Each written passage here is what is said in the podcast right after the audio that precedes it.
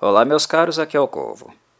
E volto ao universo de Resident Evil, desta vez para um tópico independente, para tecer alguns comentários sobre a minha personagem favorita desta renomada franquia da Capcom. Ela é sem dúvida Ada Wong, e basicamente farei a exposição de alguns traços essenciais do construto da personagem para justificar a razão desta minha preferência. Ela não se deve apenas às características estéticas ou pela direção de arte, sempre um espetáculo quando se trata de Ada é algo muito mais profundo do que isso. Algo cuidadosamente administrado pela Capcom de maneira estratégica, o que faz de Ada uma personagem fascinante aos meus olhos. Resident Evil, enquanto franquia, já está há mais de duas décadas no mercado. A série passou por diversas transformações, inclusive alterando o próprio gênero em que ela se insere, que inicialmente era mais voltado ao survival horror, com elementos de puzzle, e posteriormente adotou uma direção mais voltada ao action adventure. O público que consome a franquia é bastante diversificado, mas o que de fato me interessa na obra da Capcom são os eventos de Raccoon City, ou seja, os quatro games que cobrem aquele contexto. O tom, a ameaça, a tragédia, o mistério, o caos repentino que lança a cidade é em um completo pandemônio em poucas horas. Um atentado biológico criminoso que ceifou a vida de milhares de inocentes, as figuras nefastas e verdadeiros heróis nele envolvidos. É o Resident Evil que realmente me atrai e que ficou no passado, por mais que recentemente remakes sobre esta era dourada da franquia tenham sido produzidos. A história foi contada. Naturalmente, devido a este meu interesse pessoal, minha predileção por Ada, de certa maneira envolve o fato da pouca transparência da personagem, o caráter de imprevisibilidade, a bússola moral que transita de um extremo ao outro e a absurda competência técnica que ela possui, tudo junto sendo uma espécie de síntese daquele cenário de Raccoon City e do que exatamente ele significava. Síntese daqueles elementos todos reunidos e resumidos na personalidade forte, mas no entanto turva, de apenas uma personagem, Ada. Algumas pessoas poderão questionar a minha predileção por Ada, sendo que existem personagens cativantes e sensacionais, como Jill Valentine, no cenário ou até mesmo o vilão mais recorrente da franquia, Albert Wesker, que é bastante cultuado pelo fandom também. Neste sentido, preciso fazer maiores esclarecimentos. Portanto, o fato de um personagem ser considerado herói, vilão ou até mesmo um anti-herói, que não se encaixa em nenhum dos dois perfis anteriormente citados, não é suficiente para que eu goste ou não de um personagem.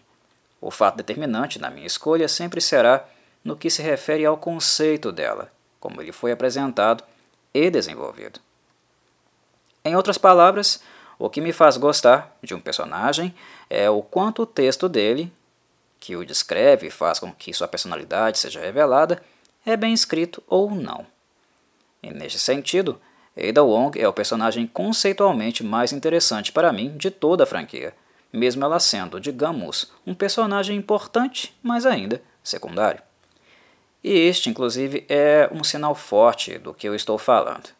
Eida não precisa estar sempre em cena o tempo todo, porque nos poucos momentos que ela aparece, ela deixará marcas, fará alguns estragos e tornará a trama bem mais interessante e imprevisível, pois a própria essência dela, por natureza, é a imprevisibilidade.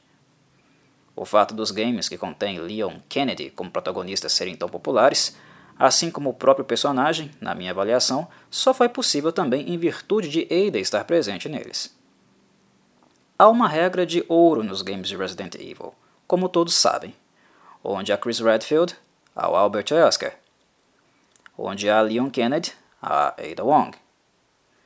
E as tramas de Leon se tornam bem mais interessantes, imprevisíveis e tensas porque, com Ada por perto, nós nunca sabemos exatamente o que pode acontecer. Há sempre uma grande trama em antagonista central. E há também Eida, que funciona como algo além dela, um adicional que pode resultar em grande impacto ou não. Não sabemos a princípio o que de fato pode acontecer, é sempre uma incógnita. Nunca está claro exatamente o lado em que ele está, porque na essência o lado de Eida é apenas o dela. Ada é bastante narcisista. Ela não é movida em nenhum aspecto pelo sentimento de culpa, mas ainda assim, ao mesmo tempo, Em alguns momentos, ela acaba sendo movida por um sentimento de retribuição, que pode se traduzir em cooperação ou vingança, dependendo do gesto que foi feito a ela. Mesmo ferrando Leon constantemente, que sempre cai como um patinho na manipulação e sedução de Ada, ela sempre também é reconhecida por um, ter salvo, digamos assim, o traseiro do Leon algumas vezes. E certamente ele não estaria vivo se não fosse pela intervenção dela. Talvez ela também não estivesse se tivesse tomado aquele tiro de Annette Birkin em Raccoon City, que Leon acabou tomando por ela. E foi ali exatamente que os laços entre eles ficaram um pouco mais próximos, digamos assim. Não estava nos planos de Ada que aquilo acontecesse e muito menos que ela nutrisse algum mínimo sentimento por ele. Mas enfim, continuemos. Ada é uma personagem curiosa. Embora o coração dela seja gelado na maior parte do tempo, o que obviamente ela não deixa transparecer, porque é uma víbora furtiva que aguarda nas sombras, que está sempre dissimulando e transmitindo uma imagem de alguém que ela não é, há alguns breves momentos e lampejos onde podemos perceber que existe alguma humanidade e fogo restantes no coração dela. Existe uma constante ambivalência atuando nos sentimentos de Eira. Ela simboliza o caos em forma de mulher, com todos os hormônios à flor da pele, mas os quais ela canaliza e gerencia sua energia em forma de feromônio para fazer o seu trabalho bem feito. O fato dela ainda se envolver afetivamente é algo que podemos perceber que a incomoda bastante. Ela não esconde a insatisfação consigo mesma por ter se deixado levar, por um breve momento, pela companhia de Leon Kennedy.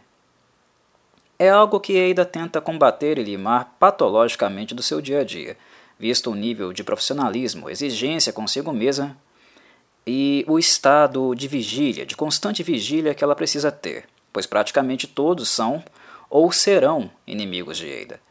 Ela faz de bandidos e mocinhos seus aliados e também seus inimigos, principalmente por se negar a jogar segundo as regras de ambos os lados, normalmente bem definidas. Ela é uma contraventora por natureza. Como tudo acerca de Ada é um mistério, até hoje nós não sabemos exatamente qual é a motivação que a move. O próprio nome dela possivelmente sequer é verdadeiro e nem isso nós sabemos. Ada é furtiva em absolutamente todos os aspectos relativos à sua pessoa, e os únicos momentos que podemos descobrir algo sobre ela é quando ela arrisca sua vida por algo ou alguém é quando podemos observar alguma real honestidade nas suas ações e expressões, nessas ocasiões que são raras, porque Ada é bastante precavida e não gosta de se expor a riscos que ela não possa ter também algum tipo de controle. No restante do tempo, a personagem é uma atriz.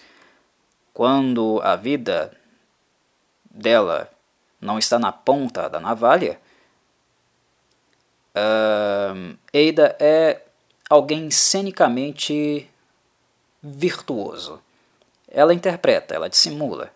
É apenas quando a vida dela está na ponta da navalha, que é quando as várias máscaras que ela usa caem momentaneamente. É quando ela deixa escapar alguma coisa.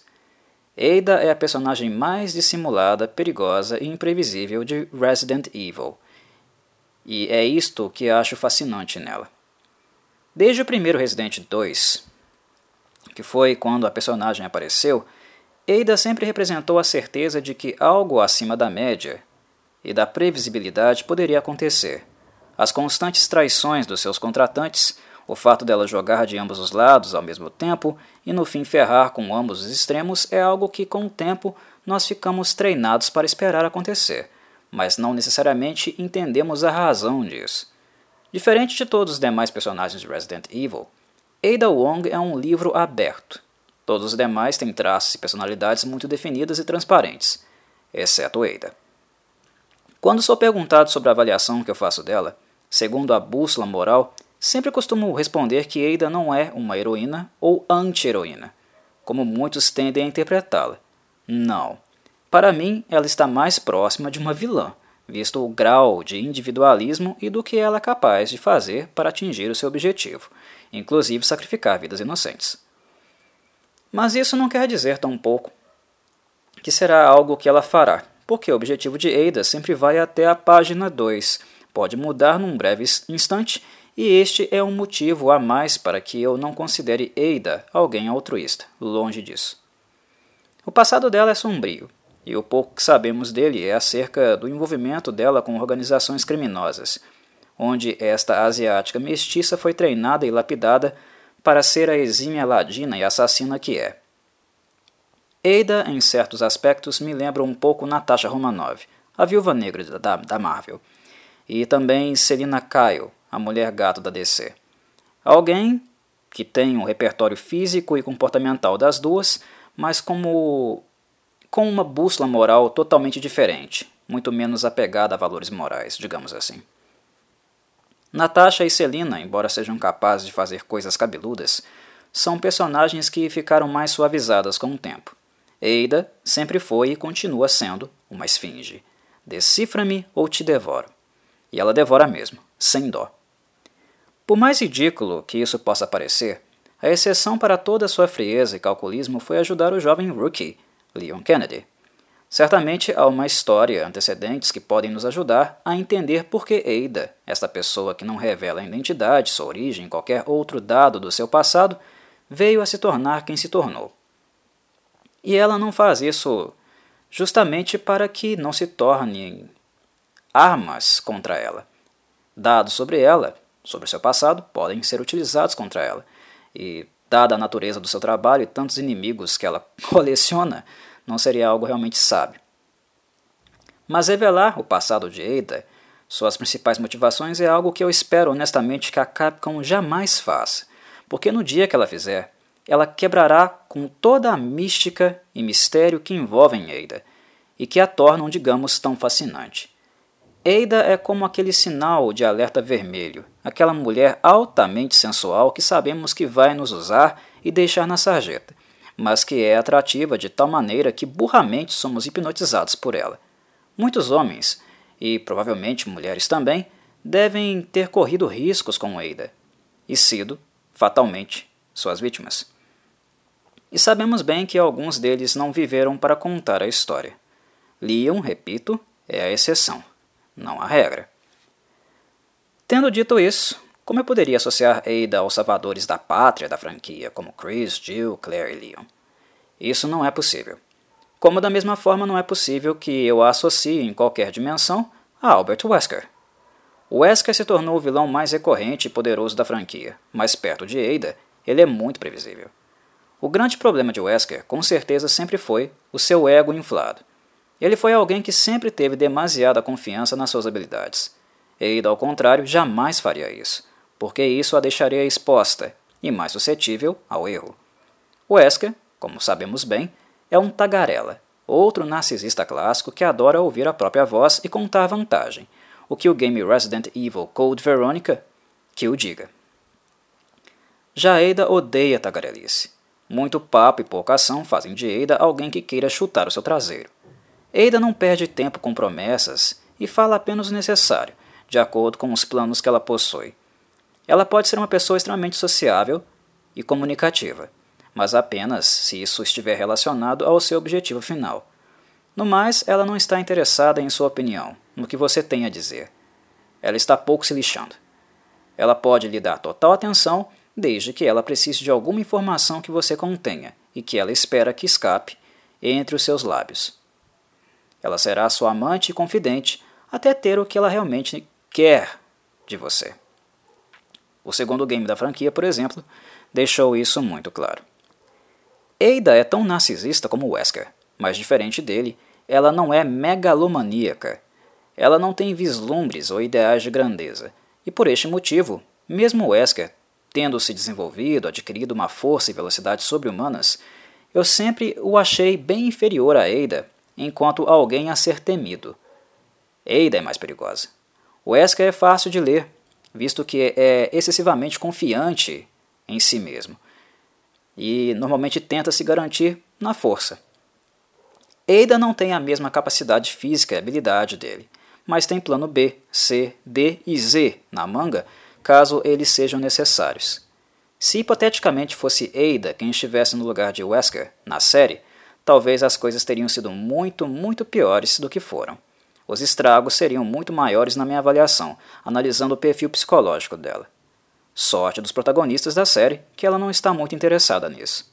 Será a vilã central ou a namoradinha do Leon? que nada. Isso é muito previsível, entediante. É algo anti-Eida. Eida é o elemento aberto da série, a quem a Capcom sempre pode recorrer caso queira experimentar introduzir um elemento novo, inesperado.